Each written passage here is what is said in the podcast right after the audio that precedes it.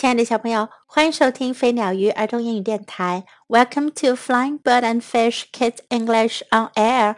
This is Jessie. 今天 Jessie 老师要为你讲的故事是《The Singing Bird》唱歌的鸟儿。There was once a little bird.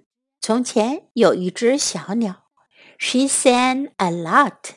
她总是唱歌。Everyone was happy. 大家都很快乐。 The king saw the little bird. 国王看见了小鸟。He said, "Come and live in this lovely cage." 他说：“来住在这个漂亮的鸟笼里吧。” Sing, little bird," said the king. 国王说：“唱歌吧，小鸟。” The little bird did not sing. 小鸟没有唱歌。She was too sad. 他太难过了。Then the king said, "Here is some food for you." 然后呀，国王就说：“给你吃一些食物。” Now sing, little bird, sing. 现在唱歌吧，小鸟，唱歌吧。But the little bird did not sing. 可是小鸟没有唱歌。She was very sad. 她很伤心。Now the king was very sad too. 现在国王也觉得很难过了。Then the king let the bird out. 后来国王就把小鸟放了出来。Go, little bird, go, he said. 他说：“走吧，小鸟，走吧。” She went up and up and up.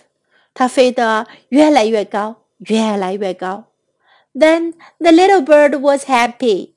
小鸟就很高兴了。She sang and sang, and everyone was happy. 她唱啊唱啊，大家都很快乐。The king was very happy too. 国王也很快乐。小朋友们，小鸟为什么不肯唱歌了呢？因为他不愿意失去自由，不愿意住在鸟笼子里。当他在天地之间飞翔，他感到无拘无束、自由舒畅。于是他又快乐地唱起歌来，也给大家都带来了快乐。在今天的故事中，我们可以学到：a little bird，一只小鸟；a little bird，a little bird。Everyone was happy，大家都很快乐。Everyone was happy. Everyone was happy. Sing, little bird. 小鸟唱歌吧。Sing, little bird. Sing, little bird. She was too sad. 她太难过了。She was too sad. She was too sad. Here is some food for you. 给你一些食物。Here is some food for you. Here is some food for you. Go, little bird. 走吧，小鸟。Go, little bird. Go, the little bird. The little bird was happy. 小鸟很快乐。The little bird was happy. The little bird was happy. The king was very happy too. 国王也非常快乐。The king was very happy too. The king was very happy too. Now let's listen to the story once again.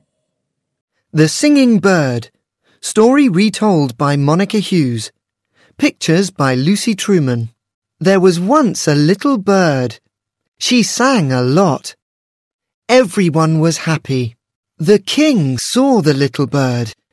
He said, Come and live in this lovely cage.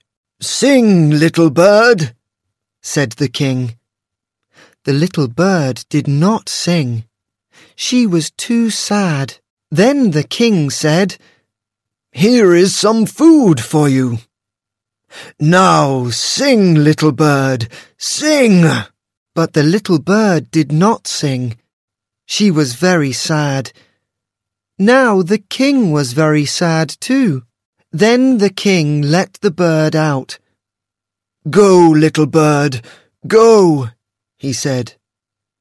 She went up and up and up.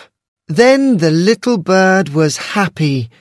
She sang and sang, and everyone was happy. The king was very happy too. The end of the story. Hope you like it. Thanks for listening. Goodbye.